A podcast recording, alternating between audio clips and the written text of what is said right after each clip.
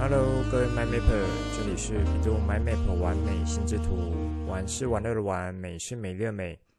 很开心可以在这跟你分享我对心智图的想法和经验，希望这个 Podcast 能帮助大家更有效地使用心智图，让每一个喜欢心智图的 MyMapper 都能开心地玩乐心智图，画出你心中最美的心智图。在完成了心智图笔记术的大魔王之旅后，这一集我们来聊点轻松的话题。怎么样用心智图法来帮助我们做思考的训练呢？现在就来听传奇聊心智图，一起完美心智图。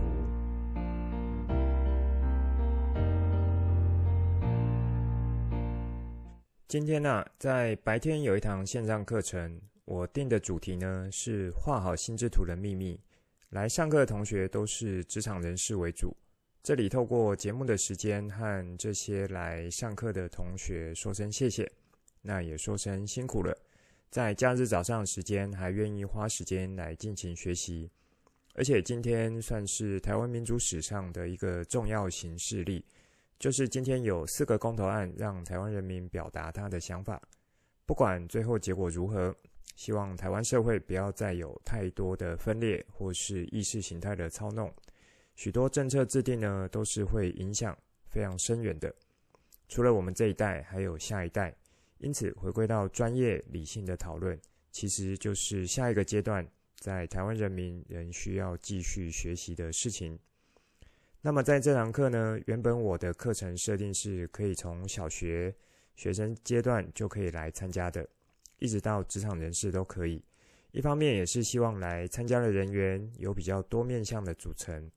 不过，当初报名的几乎都是职场人士，而真正有来上课也只剩下职场人士。所以在一开始上课，和几位同学聊一下对于心智图的认识，觉得心智图是什么，以及想要用在什么地方，觉得应该怎么来学习等等的角度，我就依照今天来上课的同学状况做一下讲述内容的调整。整个课程节奏算蛮明快的。到了尾声，其实有不少讨论，而且有一点欲罢不能的感觉，这让我有一点惊讶，因为这表示说，在这一类的课程接受度应该还算蛮高的，而且有让学员获得东西，所以也会让我思考说，未来是否可以继续开类似的一种线上课。那一方面也能当做是在 Parkes 节目内容的讲述中，属于另外一种学习的管道。也可以做一种算是互相搭配辅助的效果，所以呢，晚上我有想了一下，那预计会在一月再早一天来开课，时间也是暂定周末，因让因为平常大家都是比较忙的。那至于主题呢，还在构思，不过也会是先从比较基础偏观念为主的，然后会带一些技巧方面的，因为就像我在制作 Podcast 节目。这个一贯的原则，先讲求观念的清楚，再来求技巧的修炼。当观念清楚，方法技巧再来学，都会是心中没有挂碍的，没有什么疑惑的，会直直往前的。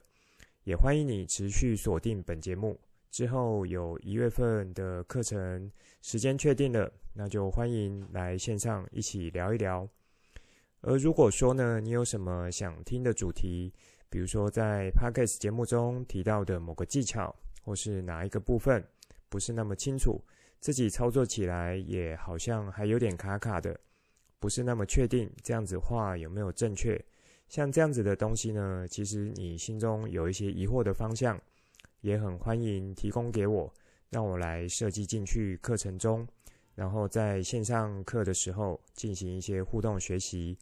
说到这里，就可以再次提一下。呃，学习的四种形态，各位 MyMapper 还记得吗？因为大部分的人只有倾向某一种形态，而且比重不是说呃非常高，所以其实一个好的学习，或是说相对扎实的学习，应该是透过不同形态的方式，对于同一种学习的内容来加以进行。因此，除了 Podcast 内容之外，搭配我的脸书文章，以及我有开课的时间，可以一起上来做这个线上互动，或是说和其他同学互动，这样子的学习效果会是更好的。更加强烈的。所以啦，这里就再次做个呼吁和邀请：如果你觉得这个节目对你有帮助，也觉得对你的身边亲友这个节目带到的观念对他有帮助，那就一定当然要拉他一起进来听，一起学习好东西和好朋友分享喽。好，开头呢就先和大家分享一下今天开课的一些状况，以及也让我觉得之后可以来继续做类似的一个活动。在经过七个 EP 这么长的一个篇幅，都在聊笔记术相关的内容。也就是心智图最广为人知的资料整理功能。你看，光笔记术的篇幅就有七集这么多。我想，一方面也是心智图法在经过将近五十年的发展，有许多发展的蛮成熟的应用形态。但是，仍然有许多人使用却不得其要领，有画了心智图却没有发挥出效果，在我看来都蛮可惜的。这也是我在节目中有一直提到的点：心智图或心智图法的核心观念。原理还有步骤不会太难，但是你要用得好，可以发挥出功能功效，却是需要不断的练习，还要想办法在不同情境场合去磨出来，这样子你才会逐渐将心智图法内化为自己的一种思考习惯。还记得我在之前节目中有将心智图法比喻为一把威力强大的武器，但是有趣的地方在于，这把武器只有一个按钮，那发出。这个攻击力的强弱就是靠你的手指力道。假设这把武器有设定十种攻击力道，那么你要学习和练习的就是怎么样好好的运用控制这十种扣扳机的力道。在心智图法的运用也是一样，相关的技巧方法教给你了，但是你要怎么发挥出来，发挥出来的效果如何，训练的就是你的力道。什么力道呢？就是思考的力道。这个概念我在 EP7 的节目第一次提到，所以有兴趣的 MyMapper，不管是新加入的 MyMapper 或是老 MyMapper，都可以再回头去做一下复习。那这一集呢，我们就轻松一点聊一下心智图法在思考上的运用。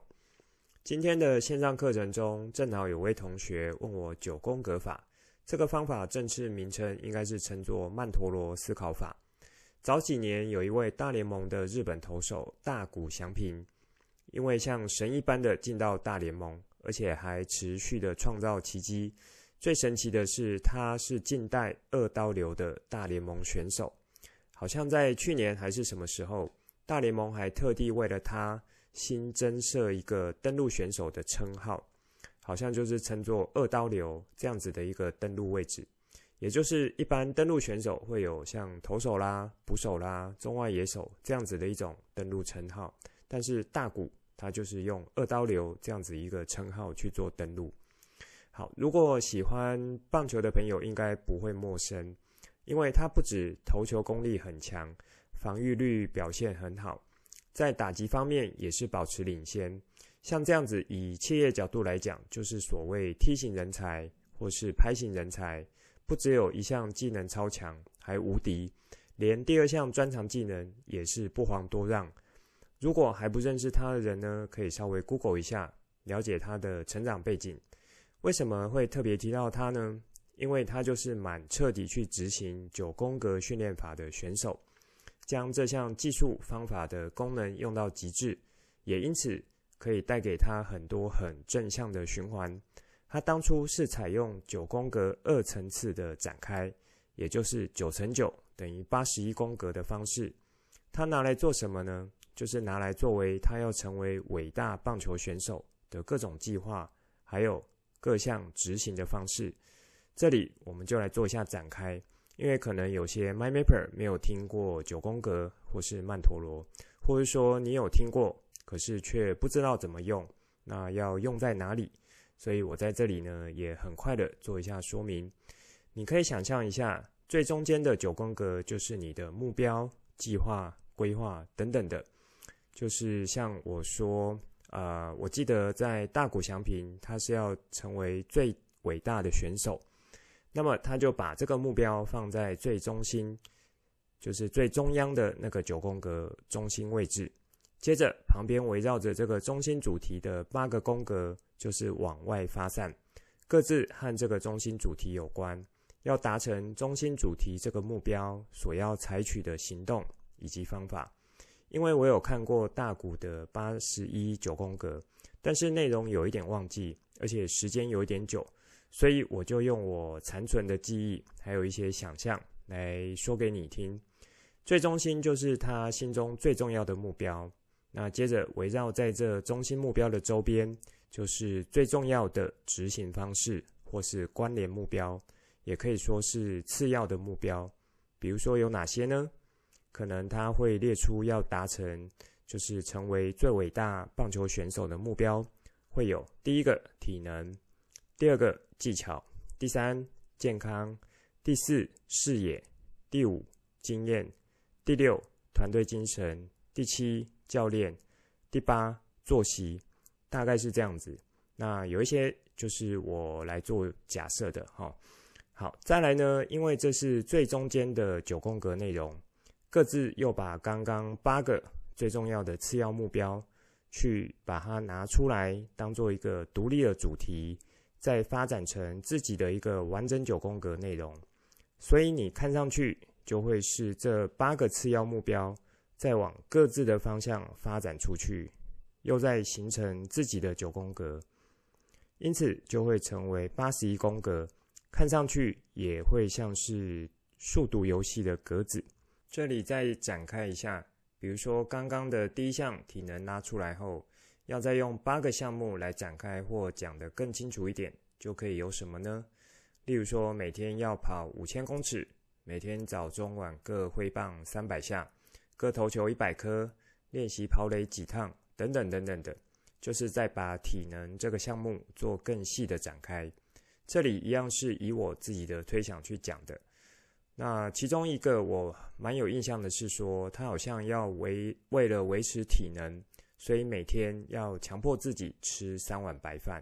好，这个算是我蛮有印象的一个一个格子的内容。所以从最中间的九宫格先定义好后，再由各自的次要目标往下一个阶层展开，那也再提出八个对应的目标或执行方法。所以当所有八十一宫格都展开之后，你就会得到一份完整的神人打造计划表，而且有七十二项执行的细节方案。因为扣掉有重复的次要目标，还有最中心的最主要目标，所以你就会知道说，这个造神不是用嘴巴说的，而是有一份详尽的计划表，以及最重要的是，能否落实这些定好的计划和目标，才是最核心的关键。否则，很多时候。都是计划案定得很漂亮，但是执行的时候半桶水，那想当然尔就是会打了许许多多的折扣。好，那么有兴趣的人呢，就可以再去翻一下网络文章，仔细研究一下大谷翔平的九宫格表。这边就展开到这里，拉回来讲曼陀罗这件事情。这位同学最主要是要想问我说，啊、关于曼陀罗这个方法。和心之图法的差异会是在哪里？那我当时也是有提供大股的一个例子，以及有说明一下我对于这两种思考方法的一些见解。因为今天课程的时间关系，那我在当下呢，就是把想到的部分尽量做回答。后来又想到一些可以做补充的东西，就觉得那也和原本我规划要在这一集呃要聊的内容有关。所以在这边呢，就来继续做一些展开。其实曼陀罗法应该是起源于宗教的，如果我没有记错，可能是从、呃、印度或是差不多在那个位置发展出来的。那时间是比心之图的发展更早。好，如果我的讯息有错呢，那可以跟我说一声，纠正一下。在我学习心之图法的时期呢，就已经知道曼陀罗这个方法。在当时也是有学一些相关的使用。我记得在当时还有一种啊、算是称呼，就是把曼陀罗法，哦，就是这个九宫格，称作是东方的心之图法。那把心之图法就称作是西方的曼陀罗思考法。所以感觉呢，就是有把这两种思考工具，是把它当做一个平等概念的一个感觉。那至于这两种的应用呢？我是认为有相似的地方，也有两方各自啊、比较不一样的部分。相似的地方在哪里呢？就像我上面介绍大鼓它去使用的一个方式，说着说着，有没有让你有一种似曾相识的感觉呢？因为大鼓的那种应用，就是在心智图法中水平思考的概念啊，对不对？那至于在心智图法的垂直思考，在曼陀罗上面有没有呢？其实是有的，那是一种称作螺旋式的思考串联。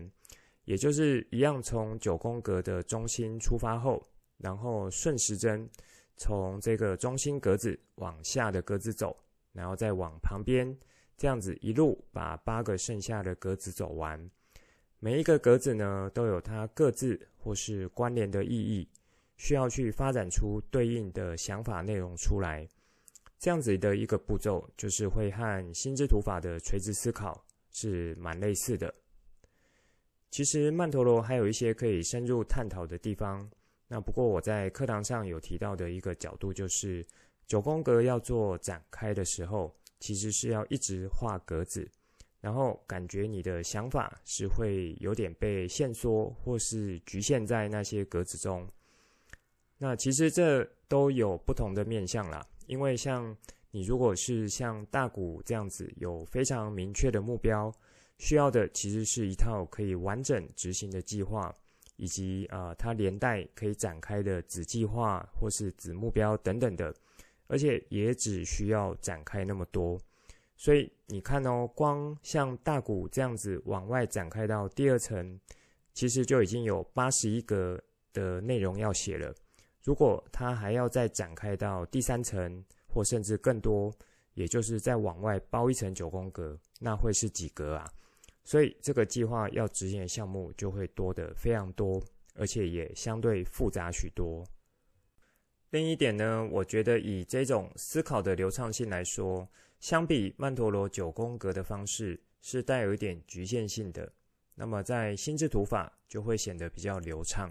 就是你可以依照你的想法画出这种有机的、有生命力的枝干。然后呢，如果主要枝干不算的话，还需要展开三到四个阶层想法的时候，以 A4 纸张这样子的大小，那么在心智图法的操作起来呢，就会比九宫格的这种思考法会来得方便许多。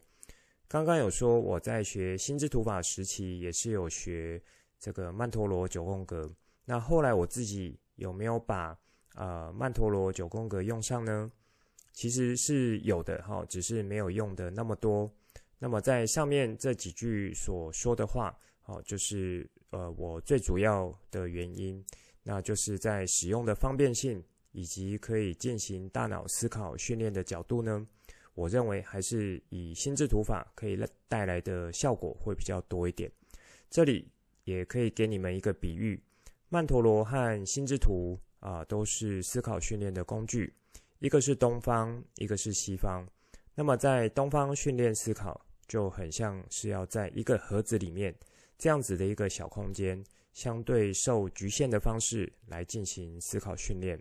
那么在西方去做训练思考呢，你会是有一个像在足球场这么大的空间，让你做展开，你可以这里逛啊，那里逛的，然后在这个空间里面都是你的一个思考范围。所以我会觉得说啊，这没有哪一个好或不好的问题，而是长久以来在东西方思想环境下所各自孕育出来的思考模式。其实这也是有反映出来在很多的生活面向，就是东西的这种生活面向，或是说在产生出的呃人物在想法上或是作为上，就会有一些不一样的影响。那有一些关于东西方的比较呢，我在之前节目中也是有呃稍微提到几次。总之就是东西方文化的根本差异性会造就其各自的这个观点，然后所产生的工具。我会认为说这没有对错或好坏的问题，就是你可以因着使用的场合来挑选适合的工具使用。这才是呃，这个现代人最聪明的方法，你说对吗？好，综合以上，我的角度其实是偏向心智图法的使用。那最主要原因就是心智图法它带来的一一个思考训练是相对有弹性，而且操作空间会比较大，那么包容性也会比较多。包容性这件事情，我们可以等一下做展开。那在这里也算是把课堂上觉得还有可以补充的地方做一下补充。我自己会不会做这个九宫格使用呢？刚刚有说其实是有的，哈。那只是说在场合就比较像是在大鼓那样子的状况。那当有比较限缩或具体的目标和范围的时候，就是要限制，像是在九宫格这样子的一种层次架构中。去把想法产生出来，这个时候呢，就可以把这个方法派上用场。以及我自己会蛮常使用的一个九宫格方法，就是说我可以去自定义，除了中心格子以外的八个格子，赋予他们这个格子的定义，像这样子的一个角度来做一下训练。因为一开始这八个格子的目标和范围都很明确，所以你要产生出来内容。也就是会蛮对症下药的，好像这种就会呃操作起来，我觉得会比心智图法会来得好一些。有什么例子呢？比如说在国文作文要写一些具有一定骨架的内容，你就可以自呃自己定义这八个格子，好，也就是你每次写作练习的时候，那都一定要带到的这些范围。例如说，我就可以去定义啊、天地。人还有五感，好，这样子就有八个了。所以就是你每次的作文主题都一定要带到这八个面向，那从这八个面向去做延伸和展开。那么骨架有了，你要长出内容就会相对容易一些。这也像是你有主题，又有八个不同的支点，然后你把主题和各个支点连起来，就会产生一条轴线了。顺着这条轴线发展下去，就会是你长出来的作文内容。好，那比如说像在职场领域会有什么呢？可能你们每一次要讨论的，呃，一个主题也好，或是专案也好，那可能都必须要符合公司原有的既定的一些呃发展方向或是轴线。那这时候也是蛮适合像我刚刚。举的这个例子，好，你自己可以自定义这八个格子，它应该各自的轴线会是什么，然后就把每一次要讨论的主题放上去，然后再跟各自必须要展开延伸的这个支点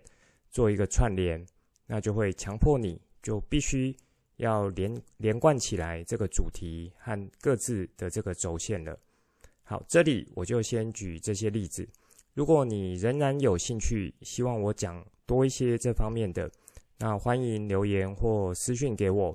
然后我再来看看你的需求是什么，去准备相关的内容出来。其实我刚学成那几年是有混合使用曼陀罗还有心智图法的，什么意思呢？就是像刚刚所举例的，我有自定义我的一个九宫格框架。那么我要从各自的中心主题和不同支点串起来的时候，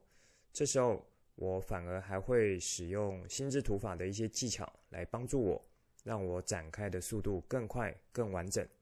说到这里，你有没有发现，其实一些工具的使用，并没有说一定要非常的固定，而是你可以取其各自的优点，然后加以融合，还有展开，变成可以真正帮助到你的工具。这样子才是一个好用的工具，你说是吗？那么在这里，也就是接着说到上面提到关于包容性的问题这部分呢，我也有在今天线上课程带到一些。其实，在之前的节目中也是有带到一点点，就是说心智图法对于其他的思考工具也好，或是像商业模型这样子的一个工具也好，有一种蛮好的这个相容性，或是说包容性。因此，如果你的心智图法功力已经很纯熟之后，就可以把市面上大家常用的工具啦，或是模型啦，然后拿来以心智图法的技巧把它做展开，同时也可以把这些工具背后好用的功能去发挥得更好。像在之前节目中有提到，设计思考、创造五力、六顶思考帽、六合法等等的，这些都是蛮好，可以再使用心智图法的特性，也就是像树状结构的展开，或是提供这种阶层，然后还有精简的内容，一目了然、纵览这样子的一些特性。接着呢，就可以帮助你做更好的工具使用。甚至可以触发让你产生出创新的想法。好，以上就是我对于呃曼陀罗还有心智图法的一些角度，也算是介绍给你们认识了。虽然说心智图有蛮大的部分是属于个人的使用，但是后来我在自己学习、练习，还有在教学上逐渐累积出来的经验，告诉我，如果要把心智图法发挥出最大的效果。其实是需要在群体间去做进行的，也就是要像啊、呃、这种平常有这这个专案讨论啊，或是小组讨论，还有像脑力激荡这样子的一个场合，那或是说呃就是单纯和朋友间有一些闲聊，或是想要做创意发想这样子的时候，那循着各自脉络，虽然是独立的，可是又可以同时。在一张纸上做呈现，因此你就可以蛮容易去看出彼此间的一些差异，以及可能有的一些新火花。所以大概会是从这样子角度来去看的。那也这这个也有点像是团结力量大。某个角度呢，就是在群体间使用心智图操作心智图法。每一个人如果对心智图法，好，我这里强调是“法”这个字。如果还不知道 MyMapper 或是新的 MyMapper，可以去听听看 EP 四的内容。好，每一个人呢，对于心智图法，如果都有一定的认识的话，你就可以想成每个人都具有共通的语言、共通的平台。那对于要讨论的议题，就可以用一个一致的架构来加以讨论和描述。同时呢，也允许每一个人可以展开原本他想要讲的东西。完全不会有影响。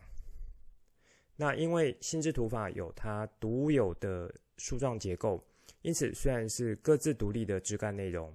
但也可以因为一目了然，然后有互相的认识和理解，以及可以产生出新的角度出来。所以啦，就是当大家有了共通语言，沟通起来就会知道在什么地方可以提出什么样的主张，那在什么地方。可以有明确的阶层概念，以及可以帮助你爬出一些问题的核心，在哪里又可以产生一些关联结构，以及触发新的想法等等的这样子的一个优点，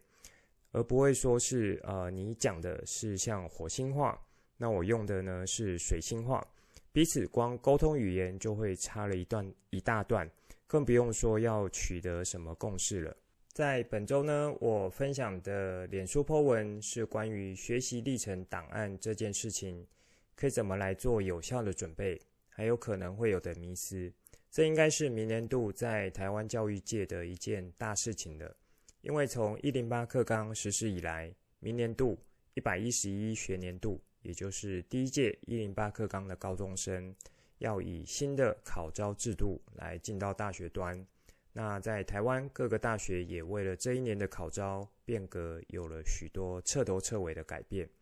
好，在这个变动速度比什么都快的年代，那以培养未来人才为最主要任务的大学教育，的确是需要一些不一样的改变，